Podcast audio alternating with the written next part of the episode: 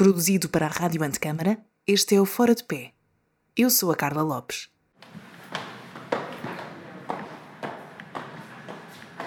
Estamos em Lisboa, entre a Estrela e Campo de Ourique.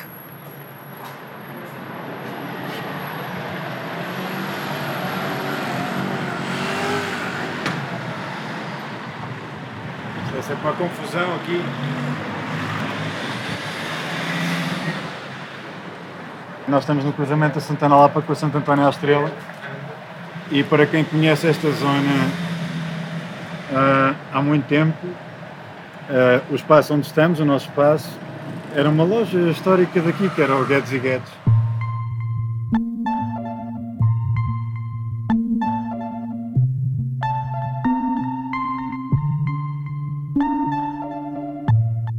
O meu nome é Luís Loureiro, tenho 35 anos, sou arquiteto. Estudei em Coimbra, no Departamento de Arquitetura, e atualmente vivo em, em Lisboa, onde fundei e onde mantenho um projeto que se chama Nono Gallery.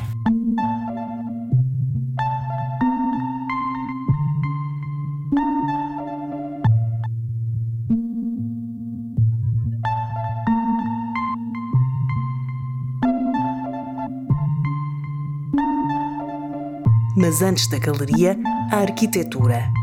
Ainda estudante, passou um verão no Ateliê do Corvo, em Miranda do Corvo, onde voltou depois do curso. Daí decidiu sair do país e seguiu para a Lituânia e depois para a Suíça, onde encontrou um ambiente profissional estável e estimulante. Mas, como o coração fala mais alto que a razão, voltou a Portugal para abrir uma galeria pelo melhor motivo: uma história de amor.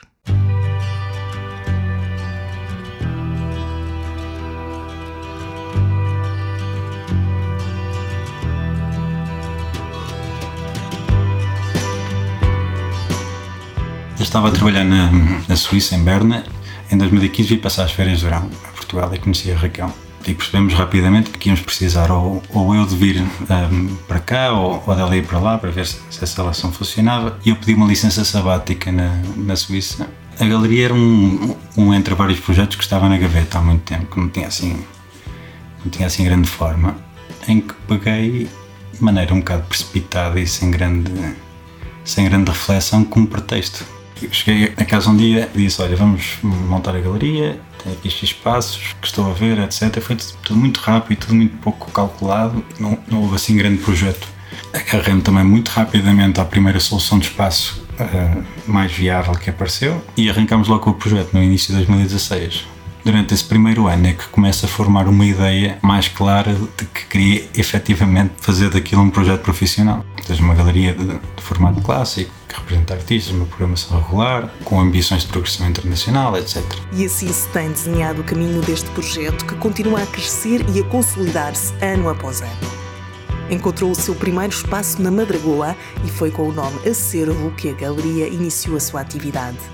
Em 2020, com nova casa na Rua de Santo António à Estrela, veio também um novo nome e a Acervo deu lugar a No No. A No No é um daqueles momentos muito felizes em que tu percebes que No No é um tipo de nome que, que nos interessava muito. No No é, em inglês é um faux pas, algo que tu não deves fazer.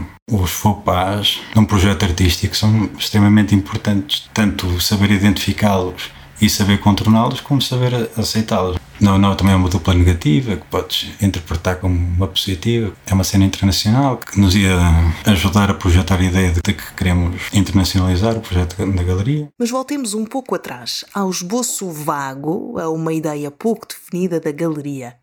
Como nasceu e como se foi materializando e afinando num contexto económico difícil, numa cidade que de repente ficou na moda tinha começado a colecionar quando estava na Suíça. Foi a primeira vez que, que, tive a oportunidade de comprar, porque havia dois lados favoráveis. Por um lado, eu estava lá a trabalhar sozinho, não tinha responsabilidades familiares nenhumas e, recebia um salário porreirinho para alguém da minha idade. E por outro lado, o mercado em Portugal tinha atravessado, sobretudo o segundo mercado, de leilões, de negociações particulares, etc., tinha atravessado por um período de não digo de crise, porque foi o contrário, mas de quebra abrupta de preços na sequência da crise financeira. Isso realmente constitui uma oportunidade incrível para se comprar trabalhos muito bons a, a preços baixíssimos. E, claro, para mim, o passo natural, ou, ou, como algo que acontece em paralelo, é também acompanhar a produção dos artistas jovens, tanto da, da malta da nossa geração como das gerações seguintes. Aquilo em que eu acreditava objetivamente é que Lisboa ia crescer muito rápido, porque isso já se começava a sentir a partir de fora. Esta, esta coisa de, de Lisboa a tornar-se aos poucos uma marca, parecia-me que havia um momento em que havia espaço para coisas novas aparecerem, era aquele momento. A partir do momento em que começámos a fazer feiras, eh, aqui em Espanha, fizemos um projeto em Londres, etc., fomos sempre muito bem recebidos como sendo um projeto de Lisboa, que é uma coisa mesmo de marca, de, tem que ver com qualidade, mas também tem que ver com moda. E por outro lado, também tive muita sorte de, do início do nosso projeto ter coincidido com um período de consolidação muito forte do, do meio artístico nas artes visuais. Tens agora uh, várias gerações muito boas de artistas e tens um, um núcleo cada vez maior de, de, galerias muito profissionais, muito boas, muito reconhecidas fora do país. É um momento, é um momento sobre o qual se há de escrever retrospectivamente. Porque acho que não, acho que não houve outro com esta escala, com, com, com esta qualidade. Terá havido, mas com esta escala não, aliás. Basta recuar aí 30 anos ou, ou 30 e tal para não haver galerias nenhumas em Portugal pelo menos galerias como, como as conhecemos agora. As galerias eram, eram coisas que, que estavam associadas a, à Sociedade Nacional de Belas Artes, a, a, jornais, a fundos de loja, era tudo coisas assim um bocadinho. ou que eram apêndices de, de outros projetos principais. Esta coisa da galeria como instituição e, e, e que vai ganhando cada vez mais protagonismo e cada vez mais poder, até se quiseres, no, no meio artístico e na, na qualidade do, da produção cultural, etc., é muito nova para nós. Tivemos sorte nisso. No escritório da galeria onde conversamos estão várias obras de exposições anteriores, todas de artistas portugueses. Os artistas nacionais são a matéria-prima da No-No e o seu processo de trabalho lento e cuidadoso tem dado frutos. Nós neste momento trabalhamos com nove artistas, dois são espanhóis, o resto são portugueses. Isto não tem que ver com nenhuma decisão, tem que ver com, com uma questão de capacidade e sobretudo de incapacidade, porque nós não conseguiríamos representar bem eh, artistas internacionais neste momento. O nosso mercado é Portugal e Espanha, sobretudo, e os clientes internacionais, que até o ano passado podiam ser aí 15 ou 20%, são clientes que, de certa forma, são portugueses também porque têm alguma ligação a Portugal podem ser suíços, podem ser franceses, podem ser ingleses, etc. Mas são pessoas com, com vínculo cá. É obviamente mais fácil representar artistas nacionais porque estás no país deles e o país conhece-os. Enquanto que se trouxeres um artista, podes trazer um ótimo artista alemão ou, ou inglês ou, ou francês e, e, até pode ser muito considerado no, no meio, mas vais ter que fazer muito mais trabalho. E a responsabilidade é muito grande, porque tu representas. Representar significa sempre haver um nível de exclusividade, seja ele qual for. Com os artistas portugueses temos uma responsabilidade ainda maior. Estás a pedir exclusividade no país deles, no território deles. Se não fizeres bem o teu trabalho, estás a comprometer a estabilidade deles. Nunca nenhuma janela ou porta ou assim se abre da mesma maneira e por norma é tudo muito, pelo menos para nós é tudo muito orgânico. Tentamos nos concentrar na, na qualidade do trabalho, e esperar que, que algumas dessas janelas se abram sozinhas. Eu, quando digo um, um pitch a uma coleção, não estou necessariamente a falar da maneira como nós fazemos. Foi muito raro nós estarmos a contactar uma coleção com a qual nunca tínhamos tido contacto nenhum. Acho que isso não faria muito sentido. Acho que é mais importante trabalharmos a programação e a coleção, se fizer também bem o seu trabalho, reconhecer se houver qualidade nesse trabalho e decidir abordá-lo, seja mais ao contrário. Um pitch a uma coleção pode fazer sentido se já tiveres quebrado essa barreira, ou seja, se houver uma relação com essa coleção, porque entretanto vão gerindo afinidades,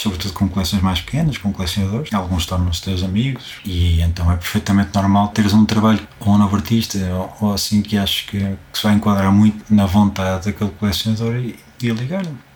Dizer, olha, quero-te mostrar uma coisa. E agora a resposta à típica pergunta sobre um dia típico. É tudo muito por ciclos, assim, muito por ondas. Agora estamos a, a, um par de semanas de começar a montagem da próxima exposição. Ou seja, o foco está muito na programação da, da galeria, no sentido em que tens uma exposição a fechar, tens um período de paragem, de montagem da exposição, fotografia e depois de lançamento. É um trabalho mais rotineiro porque é uma coisa que se repete. Mas depois, os outros dias não são muito típicos porque depende do, do que estiver na ordem do dia. Pode estar na ordem do dia, estás a preparar uma feira, este ano só vamos ter uma, em setembro, Arco, em Lisboa. Ou podes estar na ordem do dia, estás a dar resposta, estás a preparar uma reunião com um cliente, estás a fazer um pitch para uma coleção. Ou seja, não há mesmo assim um dia muito, muito típico Podemos estar um dia no cervo a arrumar coisas, a embalar coisas, a catalogar, ou, ou podemos estar aqui a receber pessoas. A galeria trouxe dias pouco iguais entre si, mas trouxe também muitas outras coisas, umas já esperadas, outras nem tanto.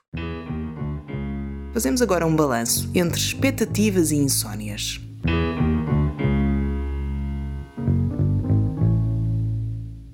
Eu surpreendi muito a nível pessoal Aconteceu um bocado a galeria o que às vezes acontece contigo se passares de repente a fazer muito exercício físico ou a precisar de usar a tua força por um motivo de, de, força maior. O que é que eu quero dizer com isto? É um bocado como descobris que tens força que não tinhas. E eu acho que com a galeria aconteceu isso. E uma galeria é sempre uma ideia muito má do ponto de vista comercial. Porque é um daqueles projetos que só vive de ti tem sido ótimo. Ou seja, por um lado, acarreta responsabilidades enormes, há muitas dores de cabeça, tira-te do sono, só que tira-te o sono de maneira diferente que eu perdi foi sobretudo a oportunidade de fazer arquitetura. Com, oh, nos, primeiros, nos primeiros dois ou três anos tinha pesadelos com isso. Era horrível.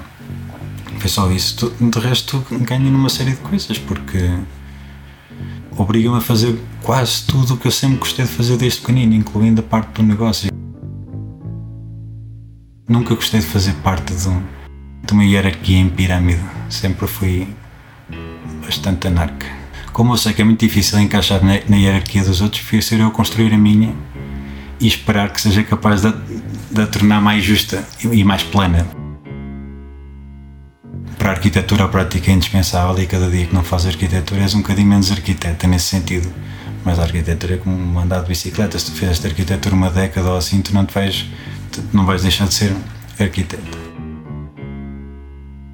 Eu resisti um bocadinho ao início a esta ideia de ser galerista porque parecia-me, se calhar alguma cenobeira nisto, que podia ser um bocado redutor de onde eu vinha, passar agora a ser é, galerista. E agora não acho nada, agora gosto mesmo muito de ser galerista. Acho que é a profissão ideal para mim, sinto muito realizado com isto. Para percebermos onde param o arquiteto e o pensamento arquitetónico na vida do galerista, voltamos aos dias de escola no Departamento de Arquitetura da Universidade de Coimbra.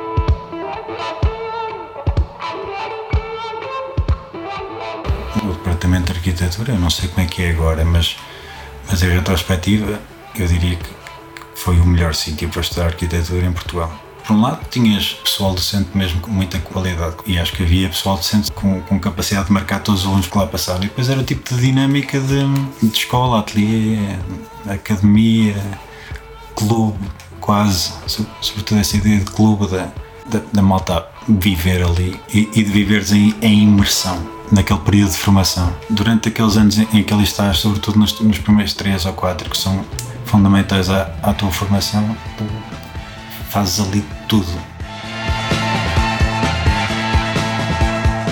Eu acho que a nossa formação é absolutamente ideal para o galerismo.